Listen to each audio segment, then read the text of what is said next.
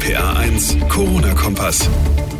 Hallo und herzlich willkommen zu einer weiteren Folge unseres Podcasts. Heute, der 2. April 2020, ein Tag, an dem es wieder viele Entwicklungen gegeben hat rund um die Corona-Krise. Ich bin John Segert, freue mich sehr, dass ihr auch heute wieder eingeschaltet habt.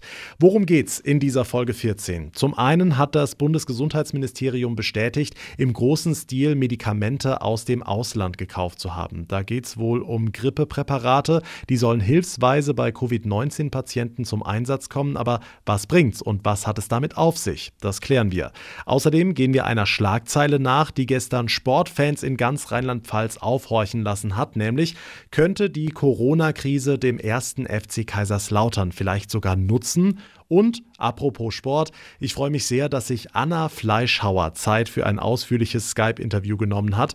Sie ist für mich neben Kai Ebel das Gesicht für die Formel 1 bei RTL und mit ihr spreche ich unter anderem darüber, was die Corona-Krise für die Königsklasse des Motorsports zu bedeuten hat. Aber nicht nur über das, es geht auch um ein sehr wichtiges Projekt, das sie selbst ins Leben gerufen hat. Sie spricht regelmäßig via Instagram mit Menschen, die zur Risikogruppe für Covid-19 gehören, aber weiß weiß Gott nicht alt sind, wie wir das aus den Medien ja immer hören, dass das die Risikogruppe ist. Also wieder viel vor in dieser Ausgabe. Wie immer starten wir aber mit den aktuellen Zahlen. Derzeit gibt es bei uns in Rheinland-Pfalz ganz genau 3276 bestätigte Corona-Fälle. Das sind 240 mehr als gestern, also ein Plus von 8 Prozent und damit ein etwas stärkerer Anstieg als zuletzt. 27 Menschen im Land sind an den Folgen der Viruserkrankung gestorben. Es wird fleißig weiter an einem Impfstoff und einem Medikament gegen Covid-19 geforscht. Es laufen ja auch derzeit einige klinische Tests auf der ganzen Welt. Hilfsweise sollen jetzt wohl Medikamente aus dem Ausland für die Behandlung von Corona-Patienten zum Einsatz kommen. Das Bundesgesundheitsministerium hat heute bestätigt, im großen Stil einige Präparate gekauft zu haben. Unter anderem geht es da um das in Japan als Grippemittel zugelassene Avigan sowie einige Malariamittel mit dem Wirkstoff Chloroquin.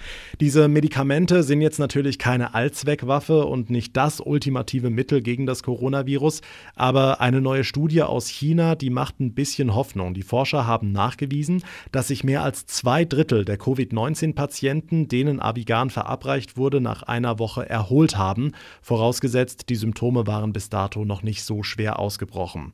Die deutschen Wissenschaftler, die sind dagegen sehr skeptisch. Sie warnen unter anderem vor schweren Nebenwirkungen des Medikaments. Zum Beispiel könnte die Einnahme mittelfristig Nierenschäden verursachen, heißt es. Das bedeutet für uns erstmal weiter zu Hause bleiben, um die Ausbreitung des Coronavirus zu verlangsamen. Die Kontaktverbote und Ausgangsbeschränkungen Einschränkungen gelten bis zum 19. April erstmal und die Sorgenfalten in der deutschen Wirtschaft werden dadurch immer größer, auch wenn der Bund versucht gegenzusteuern. Bislang sind in ganz Deutschland rund 1,3 Milliarden Euro an existenzbedrohte Unternehmen geflossen. Allen voran nehmen kleine Firmen sowie Solo-Selbstständige und Freiberufler die Hilfen in Anspruch. Einen kleinen Lichtblick gibt es wohl auch für die rheinland-pfälzischen Landwirte. Die gerade dringend benötigten Erntehelfer, die sollen jetzt mit Ausnahmegenehmigungen und unter strengen Auflagen doch einreisen können. Entsprechende Regelungen hat Bundeslandwirtschaftsministerin Julia Klöckner heute vorgestellt, nach denen im April und im Mai jeweils 40.000 Saisonarbeitskräfte eingeflogen werden. Eben keine stundenlangen Busfahrten durch Europa mit verschiedenen Stops und die Arbeitnehmer werden am Flughafen durch den Betrieb abgeholt, also keine Einzeleinreisen. Und bei der Einreise wird ein von den Arbeitgebern veranlasster Gesundheitscheck durchgeführt. Die Ergebnisse sind dem örtlichen Gesundheitsamt zuzuleiten. In den Betrieben arbeiten die neu angekommenen Erntehelfer dann isoliert von den anderen. Für ihre Unterkünfte sollen strenge Hygienevorschriften gelten. Es wird im Moment jede helfende Hand gebraucht und natürlich nicht nur auf unseren Feldern, nein, vor allem in der Pflege. Auch da wird händeringend Personal gesucht. Die rheinland-pfälzische Landespflegekammer wendet sich daher jetzt an Ruheständler und Fachkräfte, die in anderen Branchen arbeiten.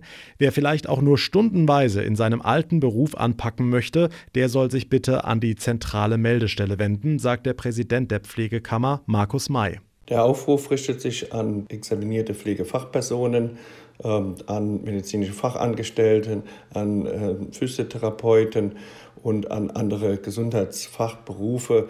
Jeder ist wichtig, damit wir auch letztendlich eine gute Versorgung aufrechterhalten können.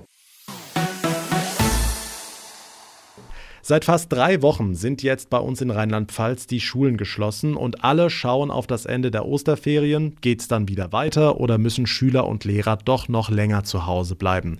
Was ja keiner so richtig glauben kann, was aber so ist, schulfrei bedeutet nicht auf der faulen Haut liegen. Corona ist die Chance für digitales Lernen und da geht einiges, wenn es gehen muss. RPA1-Reporter Olaf Holzbach mit einem Beispiel aus Trier. Zugegeben, von einem technischen Gymnasium wie der Balthasar Neumann Schule kann man Online-Unterricht schon mal erwarten. Trotzdem ist so ganz ohne Kontakt was anderes. Also es wird den normalen Unterricht nicht komplett ersetzen können, also definitiv nicht. Wo ich jetzt ähm, auch schon ja auch positiv überrascht bin, ist, dass es auch im Gymnasium eigentlich auch sehr gut funktioniert. Ähm, und es vor allen Dingen auch keine technischen Probleme gibt. Frank Reinemer, Lehrer unter anderem für Elektrotechnik und Mathe. Unterricht per AlphaView, Inhalte von Moodle, aber wie ist das am Bildschirm? Checkt der Lehrer, wenn einer nicht aufpasst? Bei uns jetzt hier in dieser Software, äh, die wir nutzen, AlphaView, funktioniert das gut. Also wir sehen uns ja alle. Von daher hat man ja auch Blickkontakt. Also man kann schon sehen, ist jetzt jemand dabei oder weniger dabei.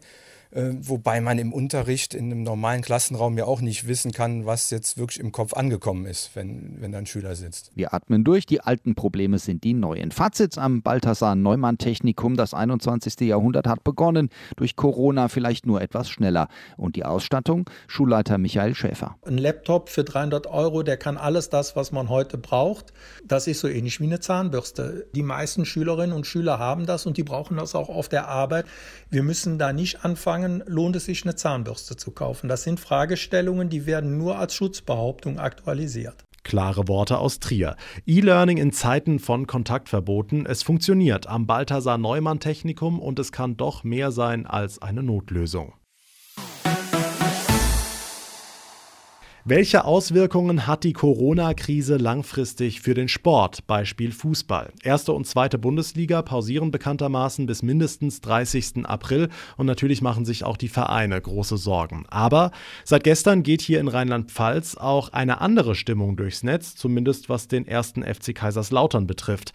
Da wird die Frage aufgeworfen, könnte die Corona-Krise dem FCK vielleicht sogar nutzen? Auf den ersten Blick absurd, keine Frage. Aber einige Medienkollegen spekulieren, dass der FCK jetzt in eine geordnete Insolvenz gehen könnte. Voraussetzung dafür ist, dass der DFB den Beschluss der deutschen Fußballliga übernimmt und auch in der dritten Liga die bisherige Regelung aussetzt, dass man bei einer Insolvenz Punkte abgezogen bekommt. Der FCK wäre so möglicherweise seine Schulden los und könnte quasi neu durchstarten. Das alles, wie gesagt, reine Spekulation. Der DFB hat über diese Sonderregelung noch nicht entschieden. Unterdessen müssen Spieler und Trainer beim FCK den Kopf frei haben und weiter trainieren, trotz Kontaktsperre. RPA1-Reporter Michel Hasslinger. Schwierige Zeiten, wenn die Spieler und ihr Trainer zu Hause bleiben müssen. Aber es gibt ja noch das Internet. Dann muss es halt so gehen, um die Jungs bei guter körperlicher Verfassung zu halten, sagt Coach Boris Schommers.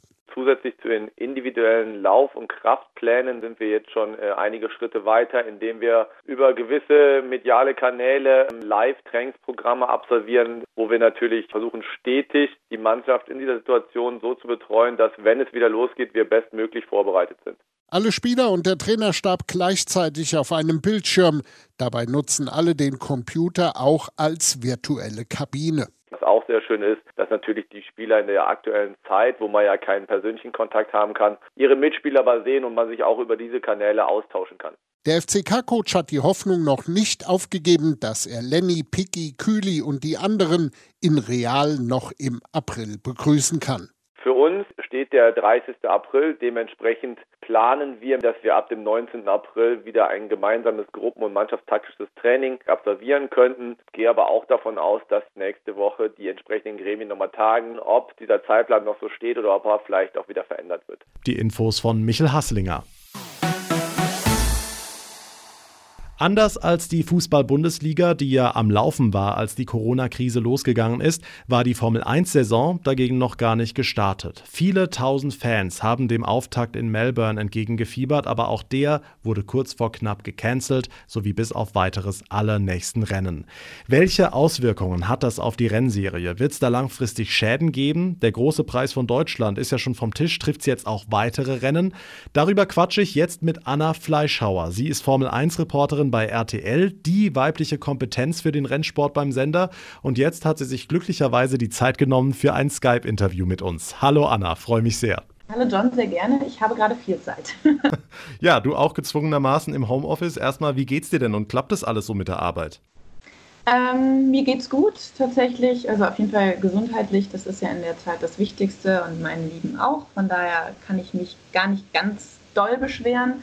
Aber ähm, ansonsten, ja, Arbeit im Homeoffice, so viel Arbeit ist tatsächlich gerade gar nicht da, weil äh, mein Hauptjob ja daraus besteht, dass ich äh, im Rahmen der Formel 1 tätig bin und dort auch vor Ort oder zumindest in Köln als Filmemacherin. Und da die Rennen jetzt äh, ja bis auf weiteres ja erstmal abgesagt worden sind, gibt es relativ wenig zu tun. Wir haben bei RTL ein paar Langzeitprojekte, die wir jetzt angeschoben haben.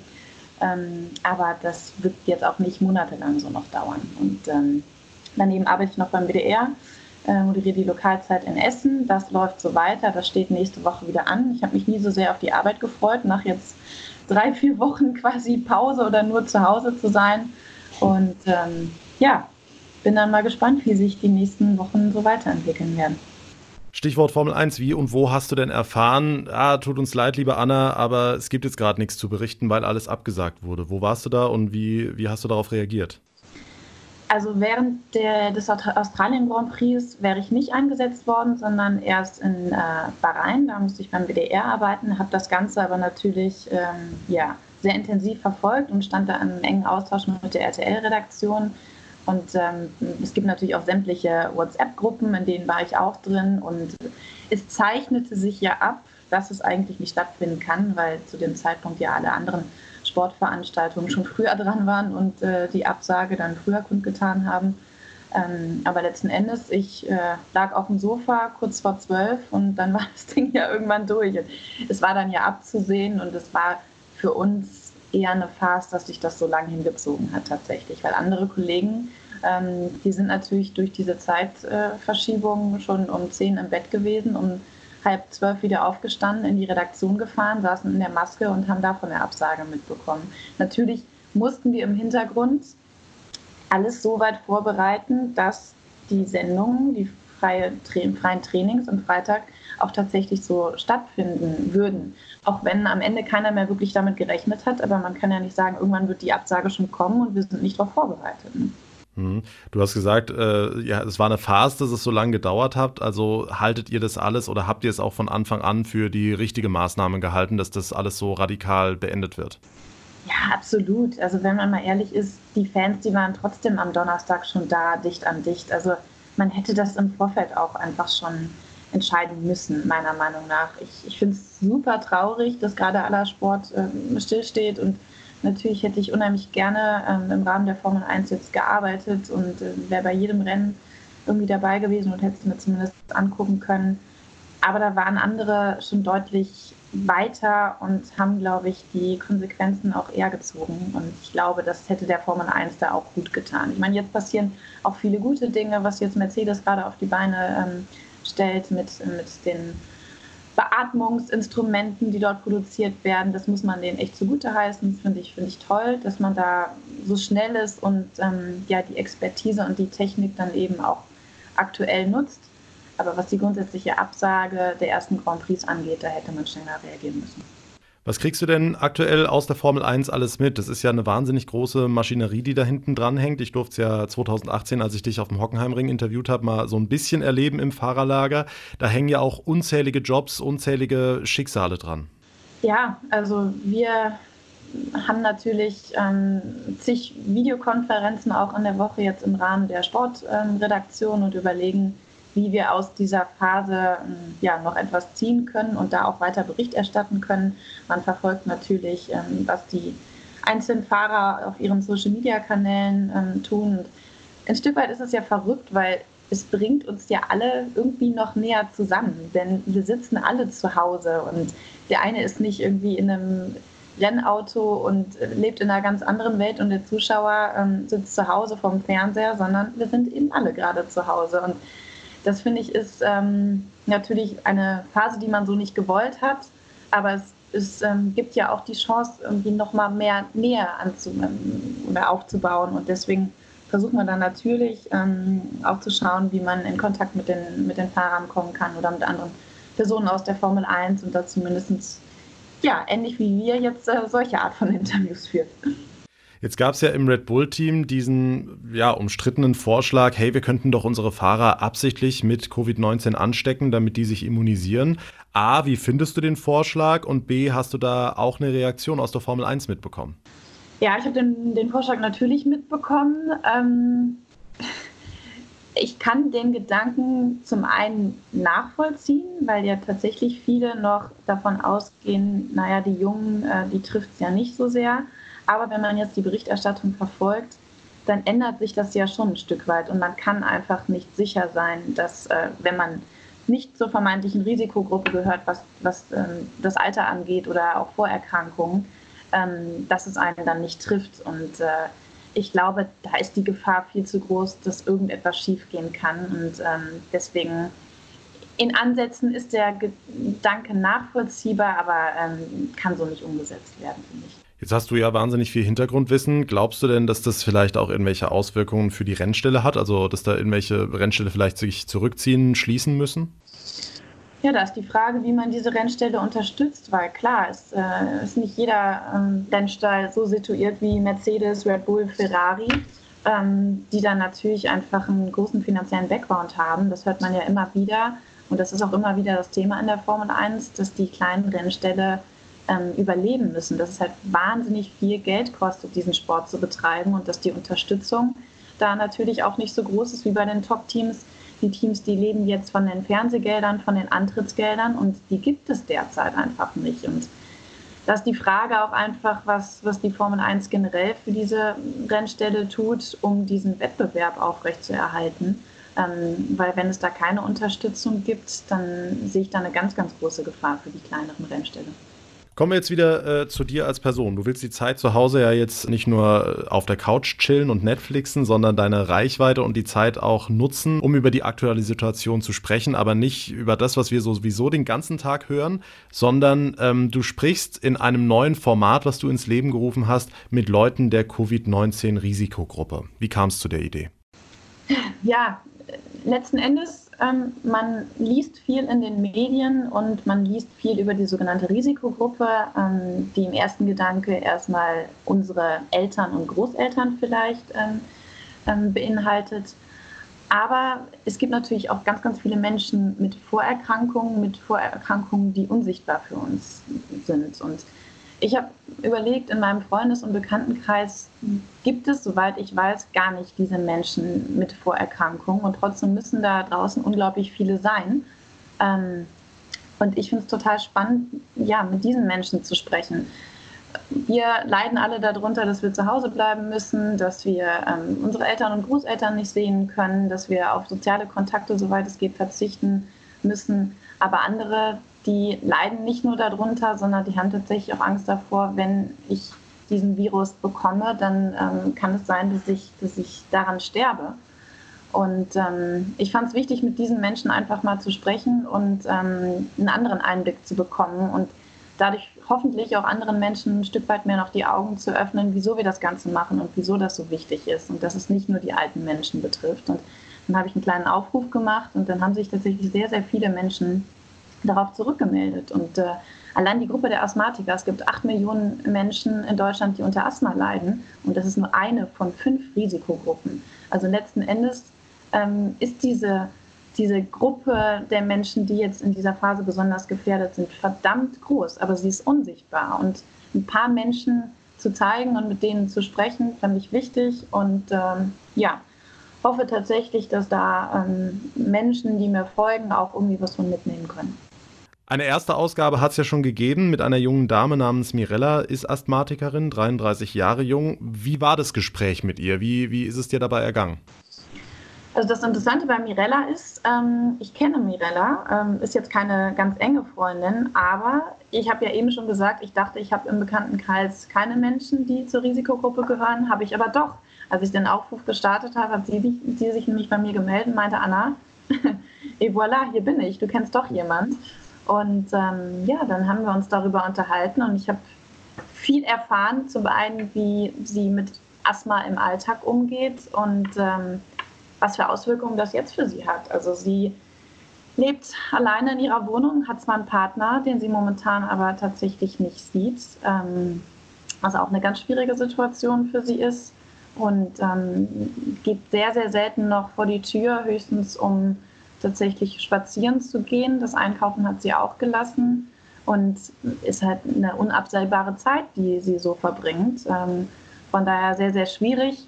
Und trotzdem hat sie auch versucht, ja, weiter positiv zu sein und, und, und zu sagen, lass den, ja, gibt irgendwie nicht auf, ähm, aber letzten Endes, es hilft uns allen und insbesondere uns, der Leute der Risikogruppe, dass das Ganze einfach zumindest verlangsamt wird. Zumal, wenn man das jetzt so hört, ähm, was du an Risikogruppen alles aufgezählt hast, plus Oma, Opa, plus Leute, die schon mal irgendwie Herzprobleme hatten, dann hat ja eigentlich jeder mindestens eine Person im Bekanntenkreis, die zur Risikogruppe gehört.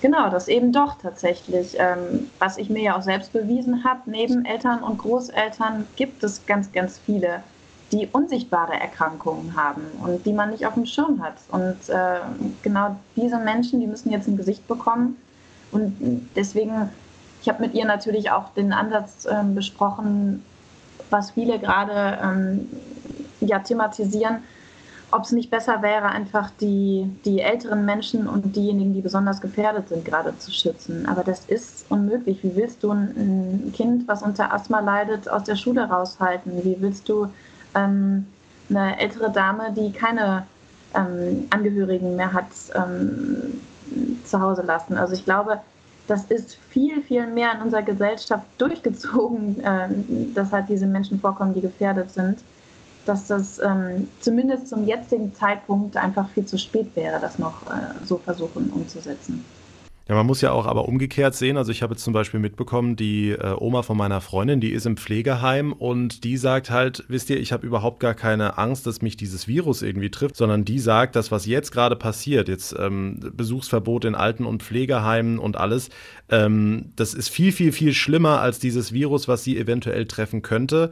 Ähm, und die Leute vereinsamen zum Teil. Wäre da dann deiner Meinung nach auch diese Maskenpflicht eine Lösung, dass es eben nicht zu solchen Schritten kommt? Ja, das ist natürlich eine ganz, ganz schreckliche Situation für die älteren Menschen, die gerade, ähm, ja, sagen wir mal, eine begrenzte Lebenszeit ein Stück weit noch haben und die eben nicht mehr unter Menschen mit den Angehörigen verbringen können. Ähm, wenn es irgendeine Möglichkeit geben würde, diese Menschen weiter besuchen zu können, dann müssen wir die, dann müssen wir die nutzen. Und wenn Masken dabei helfen können, dann müssen es natürlich vernünftige Masken sein dann ja, bitte, auf jeden Fall. Also man kann die Menschen so natürlich auch nicht im Stich lassen. Gibt es dieses Format bei Instagram denn irgendwo zum Nachhören? Ähm, die erste Folge kann man so, so direkt nicht nachhören, weil ich tatsächlich einen technischen Fehler begangen habe und nach Instagram Live das Video leider nicht gespeichert habe. Diesen Fehler möchte ich heute nicht mehr machen. Und dann habe ich vor, ähm, das Video auch auf meinem Kanal ähm, hochzuladen und äh, dann müsste das möglich sein. Und außerdem kann man die Story ja nachher auch nochmal schauen, äh, wenn man nicht mehr live ist. Und dann hoffe ich aber, dass ja, ich damit auch natürlich ein paar Menschen erreiche, die jetzt gerade um 18.30 Uhr heute keine Zeit haben. Abschließende Frage, du freust dich wahnsinnig auf die Arbeit. Ist denn bei dir und deinem Freund Lagerkoller ein Thema? Das betrifft ja viele Menschen hier in Deutschland im Moment. Hin und wieder bestimmt, ähm, aber insgesamt ist es ehrlich gesagt, finde ich tatsächlich was, was sehr Schönes, mehr Zeit zu verbringen. Und das ist mir auch wichtig am Ende nochmal zu sagen, ähm, wir Menschen sind es nicht gewohnt, ständig aufeinander zu hocken, aber mehr Nähe zuzulassen, das ist auch irgendwie ein schönes Gefühl. Und man rückt tatsächlich näher zusammen. Ähm, man muss sich halt in den eigenen vier Wänden seine Freiräume suchen. Aber ich finde es ähm, total schön, irgendwie den Arbeitsablauf des anderen auch mitzubekommen und ein Stück weit den Tagesablauf einfach mehr zu teilen. Schöne abschließende Worte, Anna Fleischhauer. Vielen lieben Dank, dass du dir die Zeit genommen hast. Sehr gerne. Und damit komme ich zum Ende unserer heutigen Podcast-Folge. Wie immer freue ich mich über euer Feedback über meine Facebook-Seite rpa1john via Instagram oder eine Mail ins Studio an rpa1.de und natürlich gerne auch als Bewertung bei Apple Podcast. Mein Name ist John Segert. Schön, dass ihr dabei gewesen seid. Schaltet auch beim nächsten Mal wieder ein. Bis dahin eine gute Zeit und vor allem bleibt gesund. Der RPA1 Corona-Kompass.